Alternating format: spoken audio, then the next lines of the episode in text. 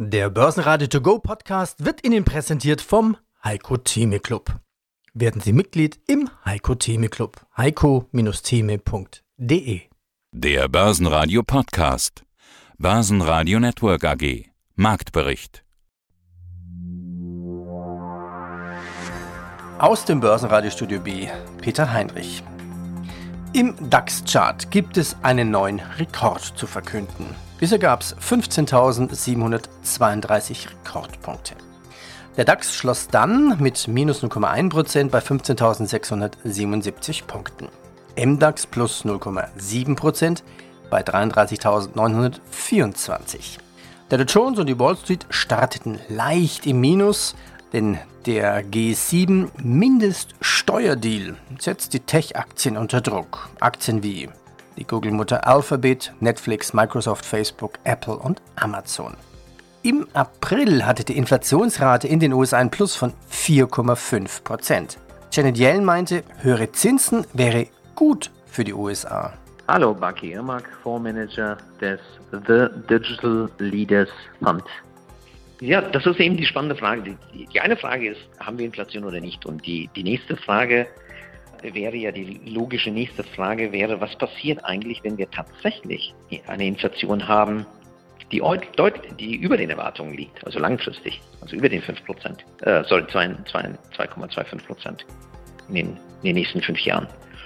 Und die Antwort dazu ist nicht so eindeutig, wie man vielleicht meint. Ich meine, es liegt natürlich auf der Hand, dass High-Growth-Unternehmen oder zukünftige Gewinne und zukünftige Cashflows natürlich jetzt mit einem höheren Zinssatz diskontiert werden, weil parallel die Zinssätze wahrscheinlich steigen und damit der Barwert ja, dieser Unternehmen äh, zurückgeht. Das ist auf jeden Fall zutreffend für all die Unternehmen, die vielleicht keine Gewinne erwirtschaften und erst in der, in der nächsten Zukunft äh, Gewinne erwirtschaften. Unternehmen, die noch nicht profitabel sind, weil die müssen sich auf der anderen Seite auch noch teuer finanzieren. Aber auf der anderen Seite haben wir eine ganze Menge Technologieunternehmen, die extrem profitabel sind, die ja, in Liquidität baden.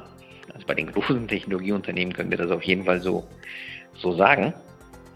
Und auf der anderen Seite, deswegen fühlen wir uns mit einer ganzen Menge Investitionen, die wir da getätigt haben, wohl. Auf der anderen Seite könnte tatsächlich passieren, dass wir nach ja, über 20 Jahren Zinssenkungen, dass wir jetzt plötzlich ja, ein Ende dieser, dieser Phase sehen dass die Zinsen eventuell sogar vielleicht steigen könnten. Und der große Profiteur eigentlich von dieser Entwicklung wären natürlich die Financials.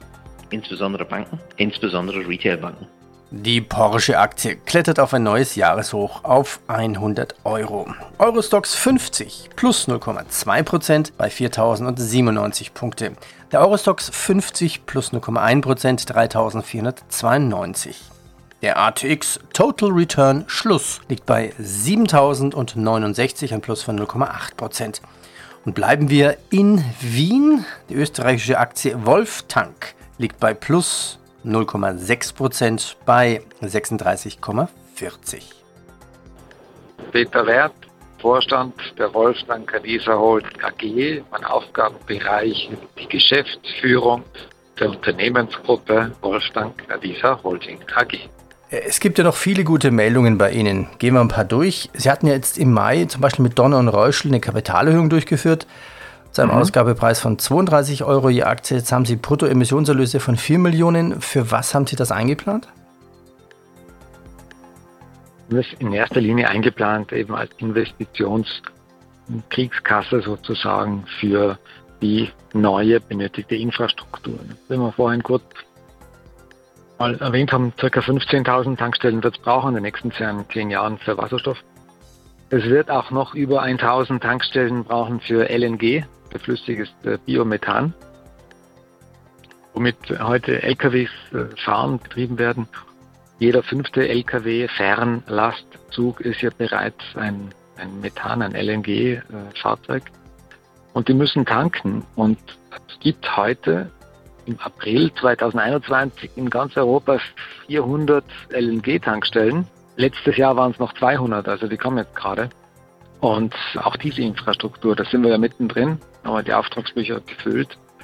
Da halten wir recht viel davon. Methan ist ja durchaus ein zukunftsfähiger Treibstoff, Energieträger. Und gerade in diesem Wechsel eben der Energieträger, denke ich, sind wir gut zu Hause. Infrastruktur für den Wechsel der Energieträger. Und äh, ja, kann man da kann man einiges mitnehmen. Und dafür, wenn Sie jetzt sagen, Sie brauchen, mal nur ein Beispiel, eine Wasserstofftankstelle ist letzten Endes eine Anlage. Und wer Anlagen baut, muss in der Regel einen Auftrag, wenn er den erhält, auch vorfinanzieren, bei einem guten Stück. Und so ein Durchschnittsauftrag reden wir von 1,5 bis 2 Millionen Euro pro Tankstelle. Und wenn Sie da einige solche Aufträge kriegen, so groß sind wir nicht, wir sind eine kleine Firma, dann haben Sie doch schon ordentlichen Bedarf an der Vorfinanzierung. So, so gesehen Sie, sehen ja 4 Millionen gar nicht, gar nicht viel aus. Ja. Naja, wenn wir sagen, wir finanzieren ein Drittel vor und Sie müssen nicht alles selbst vorfinanzieren, mhm. es gibt dann schon noch äh, Banken, die da im Anlagengeschäft natürlich mitspielen. Aber wenn wir mit den 4 Millionen plus 10 Tankstellen vorfinanzieren können, dann können wir unseren Umsatz schon mal um über 50 Prozent steigern. Ich denke, das ist schon eine Größenordnung, die, die müssen erstmal machen und dann können wir wieder darüber reden, wie es weitergeht. Ja. Das ist schon nicht so schlecht. Und um das technisch zu verstehen, ja. Äh, Sie kennen sich da perfekt aus mit Tankstellen und Sie können quasi jede normale Tankstelle erweitern, auch mit LNG und mit Wasserstoff? Äh, erstmal ja. Allerdings heißt erweitern, dass wir hier einfach diese äh, Energieträger, Anlagentechnik dazu bauen. Also Sie können von den bereits bestehenden Anlagen auf einer traditionellen Tankstelle eigentlich nichts brauchen, außer dem Restaurant, die Anfahrt, die Zufahrt und, mhm. und, die, und die Toiletten. Also, ja, und, und den, den Spot, dass die Tankstelle halt an der richtigen Stelle, an der richtigen genau. Autobahnecke steht, sozusagen. Ja, was ja aber jetzt mal gar nicht falsch ist. Das, ja. ist, das ist ja alles mal genehmigt und gebaut und wird wieder genutzt. Das ist schon richtig, weil ich denke, dass die absolute Zahl an Fahrzeugen, an Menschen, die reisen, äh, Trucks, die fahren, sich ja massiv nicht ändern wird. Ne? Also mal die, die Convenience Infrastruktur, die es braucht, als Servicestation, als Raststätte, wie der Name sagt, die ist ja da und die wird, also der Bedarf daran wird ja sich nicht ändern. Nur weil die Energieträger in den Fahrzeugen sich ändern. Deswegen ist es schon richtig, wenn man auf einer solchen großen Raststätte zum Beispiel dann möglichst viel an verschiedenen Treibstoffen bietet. Die Kurzarbeit bei Daimler kennen wir ja weil zu viele Bestellungen da sind und dafür viel zu wenige Chips. Chips sind also Mangelware. Sie bekommen eher eine Corona-Impfung als die Autokonzerne eine neue Chip-Lieferungen. Bosch hat Abhilfe und baute ein Chipwerk für eine Milliarde Euro in Dresden. Als erstes dachte ich, huch, das kann ja Bosch auch.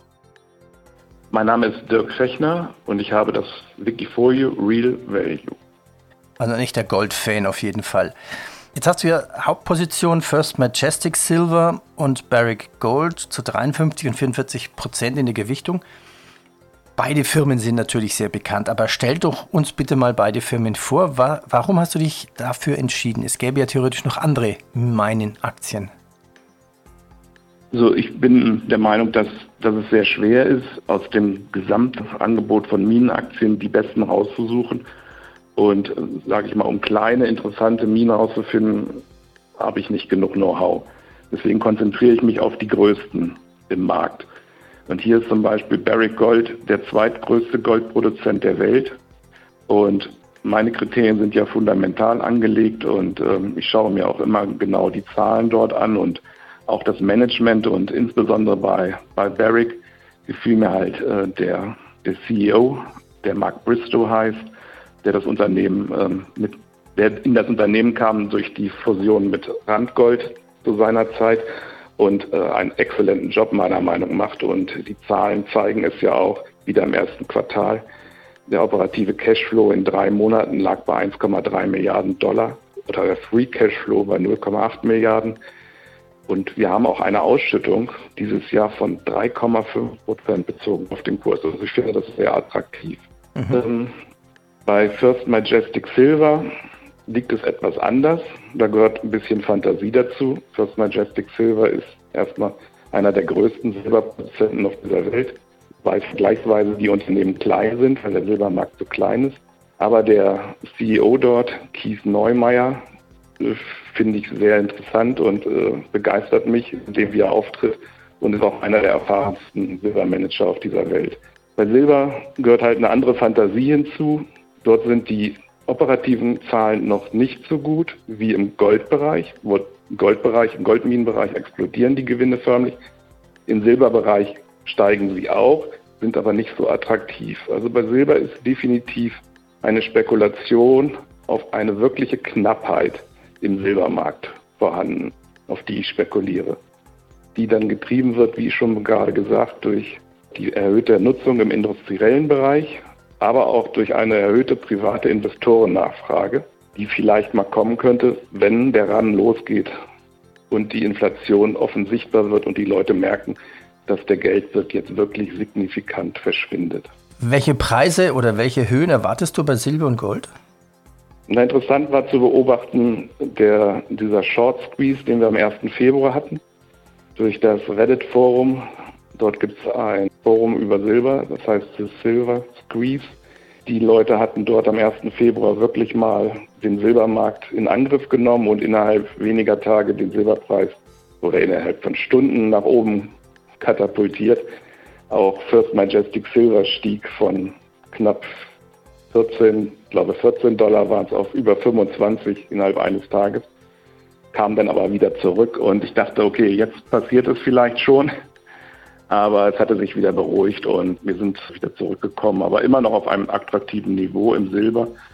Und auch das Silberinvestment in meinem Wikifolio hat ja ein bisschen die Performance gerettet, sage ich mal, im letzten Jahr und auch Anfang dieses Jahres. Und was gab es sonst noch? Moderna beantragt Zulassung für einen Covid-Impfstoff für Kinder ab 12 Jahren. Und Google muss in Frankreich tief in die Tasche greifen und wegen seiner sogenannten marktbeherrschenden Stellung auf dem Markt für Online-Anzeigen eine Strafe von 220 Millionen Euro zahlen. Die Auftragseingänge der deutschen Industrie waren im April überraschend gegenüber dem März um 0,2 Prozent gesunken. Börsenradio Network AG. Marktbericht. Der Börsenpodcast. Der Börsenradio To Go Podcast wurde Ihnen präsentiert vom Heiko Theme Club. Werden Sie Mitglied im Heiko Theme Club. heiko-theme.de